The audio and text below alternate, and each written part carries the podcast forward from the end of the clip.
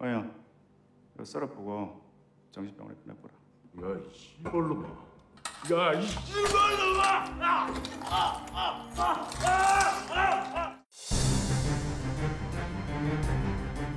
韩国政坛的水远比你想象中的要深。本期给大家介绍一五年的韩国票房冠军，揭露左右韩国社会的一群团团伙伙的犯罪电影《菊类人》。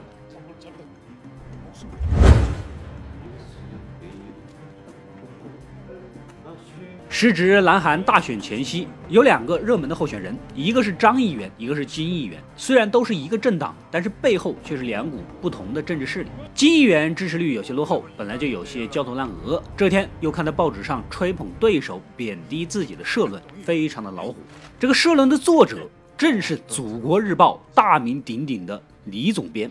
李总编堪称行业领袖，运笔如刀，是可以引导舆论走向的那种媒体喉舌，顶流社会评论人啊！这种人要是倒向了对手那边，掌控了舆论，那自己的获胜几率就更低了啊！不得已，金议员呢只能把李总编约出来见个面，吃个饭啊，席间也就把话给说开了。对手张议员虽然身后有超级财团未来汽车的支持，是吧？是的，是的，是很厉害啊！但是他知道是张议员施压银行非法贷款了三千亿给这个未来汽车，中间也捞了不少好处。现在银行行长还在国外避难，迟早要抓回来，到时候怕是张议员高兴不了太久呀！啊，言下之意呢，就是那边离菩萨过河了，快，识相的赶紧站队，跟着我，顺便也牵线搭桥，让他也攀上未来财团。李总编把话听在耳里，但是没有表态。原来呀，李总编、张议员以及未来财团的吴老板三人是一个圈子、一个联盟的，组成了一个叫“局内人”的组织。一人从政，一人从商，一人从文，操纵媒体舆论，三人同心，翻云覆雨，是无所不能。我们的男主就是李总编的手下心腹，靠着圈子的支持，无论是打手啊，还是娱乐圈的美女明星呐，任意调遣掌控，黑白通吃，圈子不方便出手的脏活，全都交给男主来解决。另一边，这韩国政府青瓦台的秘书官也盯上了张议员，打算搜罗他的犯罪证据，趁机捞一笔。秘书官呐，跟检察部长私下一合计，选中了年轻的吴检察官去调查。这个人是警察出身，办事认真，能力突出，但是又没有什么背景和后台，一直都是个小小的检察官，升又升不上去。就算是出了事，咱也方便甩锅，是吧？当晚就拉拢吴检察官，并许诺，只要能够搞到张议员的犯罪证据，就能升官。调查职务犯罪，那就是本行啊啊！立马答应。之前银行贷款的案子就被拦着，没法审查。要想调查张议员，还得从未来财团这桩贷款案入手。通过中间人联系到了财团的财务组长，这笔巨额的非法贷款之前由他保管。不过这个组长也想摊上一笔，被财团发现了，给炒了鱿鱼，出门变成死对头。这看来案子还是有点希望的。可是找人问话问到一半，就在厕所里被人打晕掳走了。原来呀。背后是李总编早都不知好了，一发现有检察院的人来调查，就立马让男主出手劫人，一顿威逼拷打。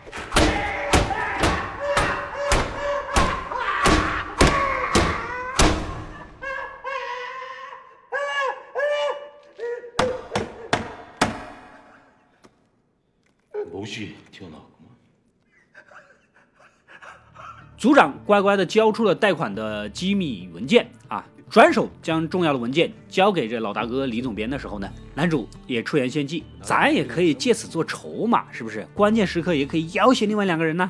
夜里圈子开派对，男主负责送些女艺人过去助兴，正准备转身离开，未来财团的吴老板手下的眼镜男突然出手，将他打晕在地。一觉醒来，发现自己被绑在一个仓库，眼镜男播放了他跟李总编讲话的录音，这才意识到啊自己被监听了。不过好在他有准备，交上去的重要文件呢，只是复印件，原件一直被他藏着。圈子里的人搞不到原件也不敢杀人，但是呢，也不可能轻易放过他。于是硬生生锯断了他的右手，然后像是垃圾一样扔进了精神病院，天天灌药，折磨的人不人鬼不鬼。就这么一直苦苦熬了一年半，终于找了个机会溜了出来，寄生在曾经手下小弟的酒吧里啊。但是圈子里的人也不是傻子，暗中监视着他的一举一动。男主一面不动声色，一面开始谋划复仇大计。老大哥肯定是无辜的，如何扳倒张议员和搞垮未来财团，这才是两件头等大事。先找到自己的情人女明星小朱，要她找机会偷录圈子的派对视频，然后呢，又找到亲信小弟朴社长，让他通过政治现金混进张议员的后援会。这个政治现金说通俗点就是合法的贿赂。等关系稳固之后，再送上一个带有针孔摄像头的劳力士，当然也是为了拍摄多人派对的视频。但是不凑巧，男主是由李总编一手培养的，他手下那些兄弟怎么也都有所耳闻啊。第一次见到朴社长的时候呢，心底就暗暗警觉起来，托人调查他的来历。要不是未来汽车的吴老板好久都不注资，张议员也不至于要到处搞钱。这没办法，李总编出个主意，把之前逃到国外的那个银行行长给弄回来，来个敲山震虎。另一边，检察官一直都在搜查张议员的罪证，突然发现了这个朴市长最近跟张议员来往频繁，顺藤摸瓜就发现了男主这一号人物，决定从他身上找突破口。没过几天，在圈子的运作下，银行行长果然悔过自首。他是打着先坐两年牢，等张议员上台当了总统再特赦的打算。可检察官打开天窗说亮话：“你就是他们眼中的一颗棋子，你还指望别人捞你人呢？啊！再说了，万一人家张议员落选没当上总统，你怎么办？不如跟我合作，争取宽大处理。”哎，一番软磨硬泡，说的这个银行行长有些动摇。可没过多久，他就收到了眼镜男发来的短信。啊，里面是一段他接受性贿赂的视频，明显就是叫他闭嘴，正反都是要坐牢，一把年纪进去，不知道还有没有命出来啊？与其受了个煎熬，不如自己了断，于是直接跳楼自杀了。李总编接到消息，当晚就开始撰稿，抨击检察院滥用职权、过度调查，引发了不必要的悲剧。他这笔杆子一搅和，舆论马上就是地动山摇，一片哗然呐。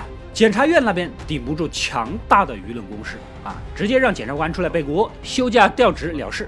这边吴老板呢也看出来了，这银行行长回国这出大戏就是两队友搞的鬼，目的不就是让自己出钱吗？啊，大家都是一条船上的，哪个倒了还不都得一起遭殃？危机是暂时解除了，所以这圈子很有必要搞搞多人派对，团结一下大家的感情。这次呢又迎来了新的成员，没想到就是这个浓眉大眼的秘书官。这个家伙为了捞好处，做了两手准备。之前不是跟部长一起合计指使检察官调查张议员的罪证吗？啊，想着作为加入圈子的筹码，就算出了事儿，马上撇清关系，来个借花献佛也是一个妙招。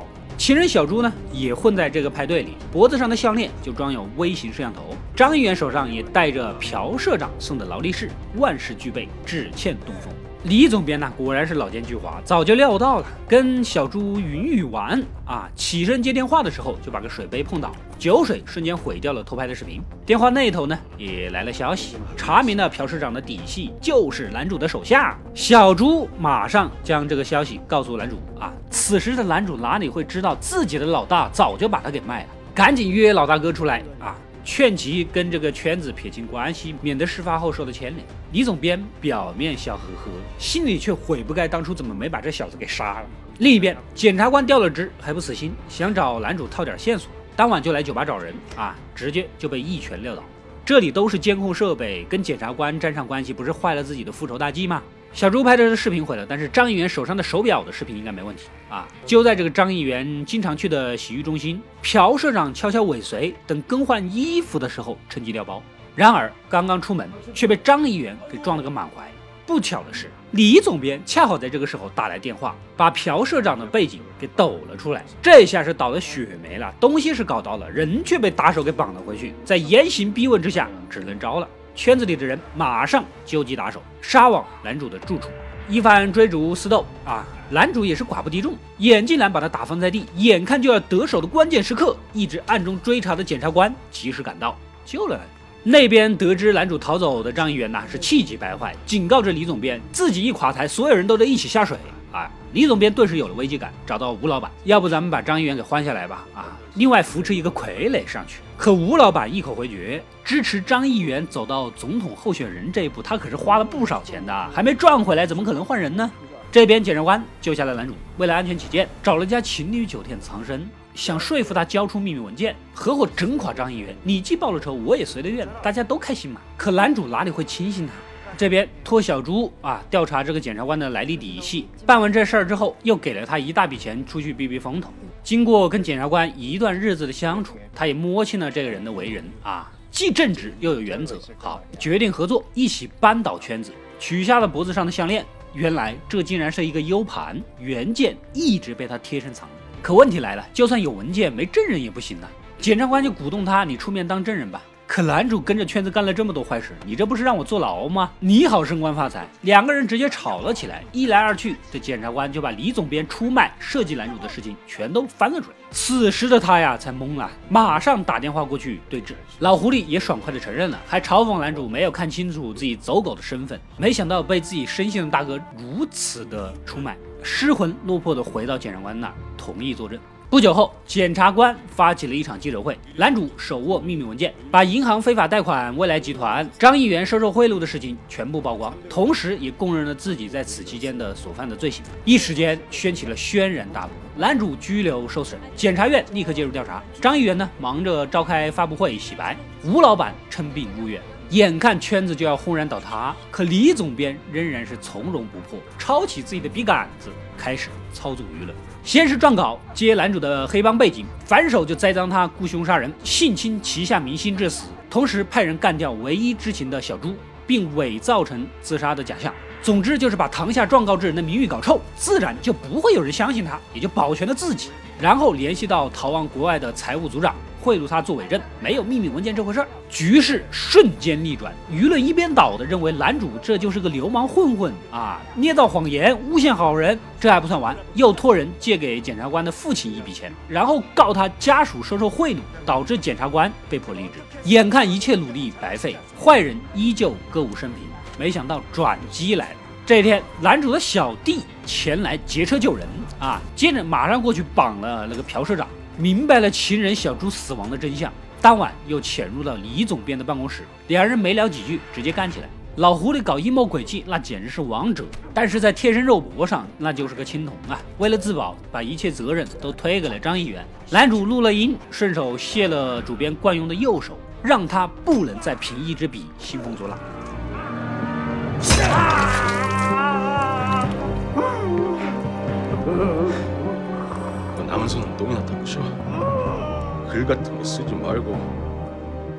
然后呢？意想不到的操作来了，男主把录音交给了检察官，直接就跑去警局自首。检察官转手就把录音还给了李总编。你们是在玩击鼓传花吗？原来人在性命遭受威胁的时候说的话呀，不能当做证物。检察官想着，不如作为加入圈子的敲门砖，聊表诚意呀。这老狐狸心里也清楚，在三个人圈子里面，政商媒体他是权力最弱的。如果有了检察官的力量，不就多了一枚博弈的棋子吗？何乐而不为呢？很快经他引荐，检察官正式入圈，立刻官复原职。为了庆祝新人加入，老规矩啦，先开个多人派对，团结一些感情。吴长官，난전에가여기올줄알았어날닮았다고했잖아 아유얼굴좋아졌네아감사합니다不久，张议员正式提名为总统候补。可就在他获选的那一天，一条神秘的视频发送到了全体国民的手机里，里面竟然就是圈内人和检察官接受性贿赂的画面。 媒体舆论顿时爆炸，掀起滔天巨浪啊！之前巨额贷款的事件又被翻了出来。原来这一切至始至终都是男主跟检察官的计划。想要打败这些局内人们，你在局外根本就毫无机会。只有加入他们，才能在内部瓦解。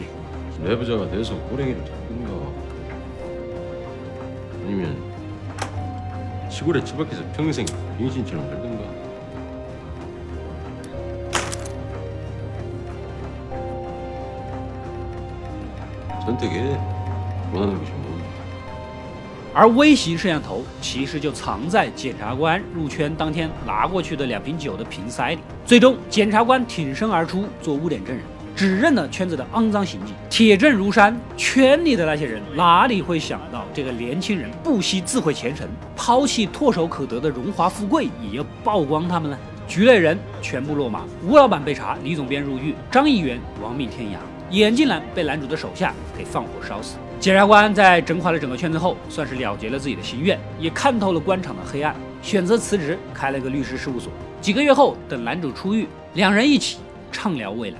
故事的最后，老狐狸李总编还在监狱里运谋筹算啊，在他的眼里，群众只不过是一群只会追逐热点，过段时间就会把一切都遗忘的蠢猪。一旦风声过后，他还可以东山再起。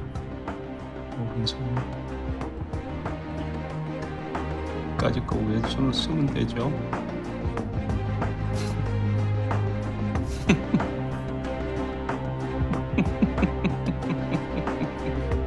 故事到这里也就结束了。《局内人》是根据漫画所改编的犯罪电影，上映之后一举创造了韩国本土十九禁电影上映周最高观影人次的记录，斩获青龙奖最佳影片、最佳男主角两项大奖。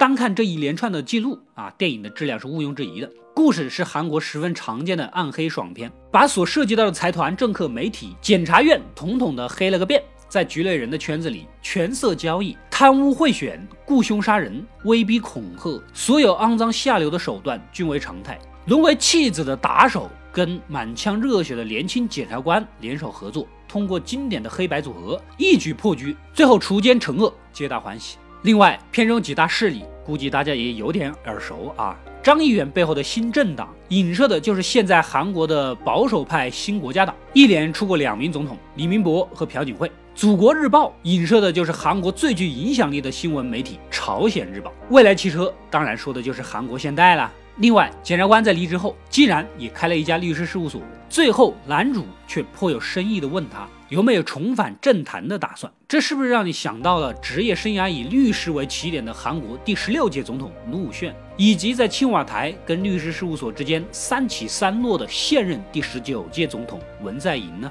如果大家对这两人的经历感兴趣啊，点赞过八万，咱们单独开篇说说这两位韩国总统的经历和故事。